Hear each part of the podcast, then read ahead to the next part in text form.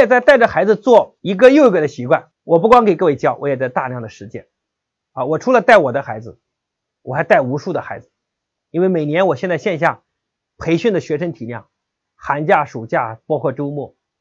我们已经快接近上万人了，对吧？今年暑假你看所有的名额都快抢完了，啊，所以提醒一下大家，想来暑假参加我线下活动要抓紧抢，啊，因为今年疫情期间寒假的名额被抢完了，啊，寒假很多人没有参加，又移到暑假去了，所以这件事的背后，我在想为什么养成习惯？我们做所有的习惯的养成有个大原则，叫战略上选择，就是这件事到底他要坚持什么是要战略上选择的，对吧？你不是所有的东西都全部坚持好，这个不现实，这也不符合逻辑，因为人的时间和精力有限，所以战略上选择好之后，在战术上就是坚持。我们带他养成所有的习惯的背后，是给他传递一个东西，就是坚持的习惯。比如说，我带我孩子读书，我从第一天读书的时候，我带他读，比如说读《西游记》，那个《西游记》总共是四十多本，大概有加起来这么厚，它是变成连环画的形式。其实那时候他也读不懂，但是我从第一本读完之后开始，然后他就跑去跟他讲说：“啊，爸爸，我们读这个书，那时候一本都感觉到很厚一样的。”所以他觉得跟妈妈读要读薄的，跟我读要读厚的，因为我会很有耐心把一本一本的读完。各位你知道吗？我们从一本、二本、三本一直往后读，把四十二本全部读完，然后放在一起这么厚的书，我跟他讲怎么样，感觉好不好？然后他以后再看到这么厚的书，他就没有障碍了，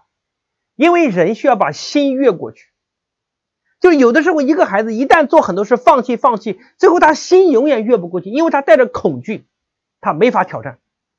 所以我带他，我带孩子读的所有的书，除了读书之外，背后给他传递一个东西。坚持的力量，滴水穿石不是水的力量，是坚持的力量。我带他读中国历史，然后九本啊也是很厚的，加起来这么厚，读完。我带他读世界历史十六本，也读完。我带他做数学，也一直坚持，坚持的力量。我跟他每天坚持，每天坚持，好简单。各位，你一旦从小给孩子传递的品质是，你做什么事都能坚持的。你觉得孩子会普通吗？我想不会普通，但是很多父母是做什么都放弃，